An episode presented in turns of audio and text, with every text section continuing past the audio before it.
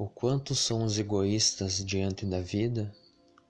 O ego em si é como uma entidade. O ego não deve ser morto, não deve ser aniquilado, porque isso seria o próprio conflito do ego com o ego. Agora, ao invés de ser egoísta, você é uma pessoa que acredita que não pode ter mais ego. Ou seja, é mais um ego, mais uma entidade falando. Mas o que é o ego em si? Aqui estamos falando do ego eu, do ego da identidade. É legal e enriquecedor para o mundo saber que existem pessoas tão diferentes que moram no mesmo país, no mesmo estado, na mesma cidade, na mesma família e são tão diferentes. A questão não é você tentar aniquilar o teu ego, e sim saber utilizar o teu ego.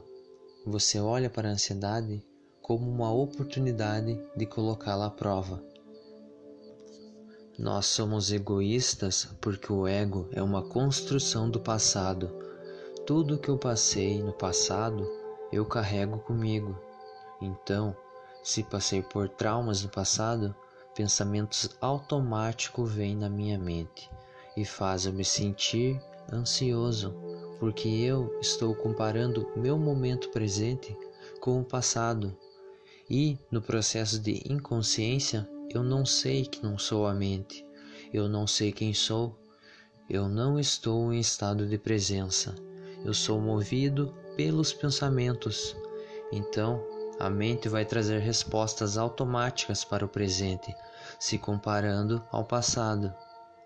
Consequentemente, às vezes, eu acabo evitando de viver certas experiências, porque o meu ego não está separado do sofrimento. Me sinto ansioso porque o meu ego diz: olha, isso pode acontecer de novo no presente. O ego é o pensamento, e o pensamento, 99% das vezes, é uma resposta condicionada do que aconteceu no passado.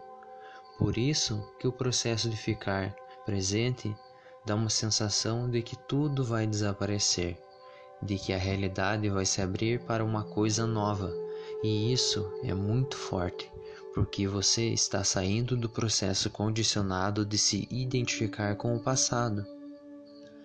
Se liberte do passado. Se liberte de tudo aquilo que não se refere ao presente. E aí, uma nova vida vai começar. Você não vai mais ser movido pelo passado, por um condicionamento que está operando a tua mente, não mais por uma entidade chamada sofrimento. Quando você se liberta dessa ansiedade chamada passado, você percebe que a vida é maravilhosa. A vida é maravilhosa aqui e agora, inclusive com seus riscos. Você vai estar aproveitando a vida sem o mecanismo de luta ou fuga. Você vai estar aproveitando ela como ela é, aproveitando as coisas boas e também as coisas ruins.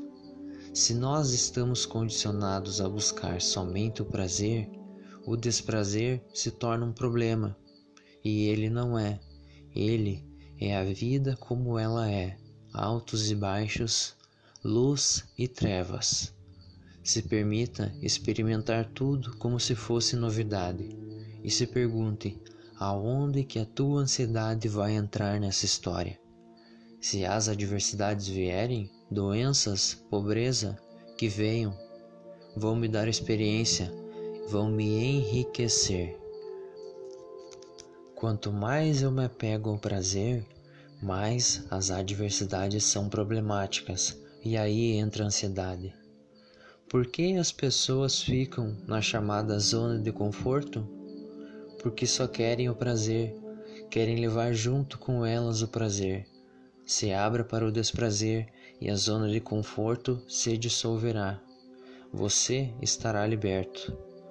Nas experiências do passado, você experimentou momentos de prazer e momentos de desprazer.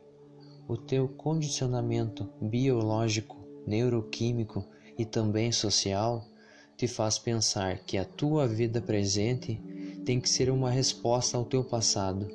Ou seja, tudo que é traumatizado no teu passado, tu tem que deixar para lá.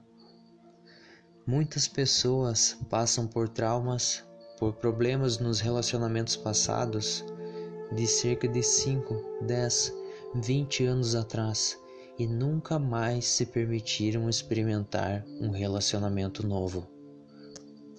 Mas por quê? Porque estão olhando para a possibilidade de um relacionamento atual com a lente do passado, que é uma ilusão, uma sombra, um fantasma que já está morto. E basta apenas um sopro de consciência que essa entidade, esse fantasma, se desfaz. Solte o teu passado e coloque o teu ego em jogo.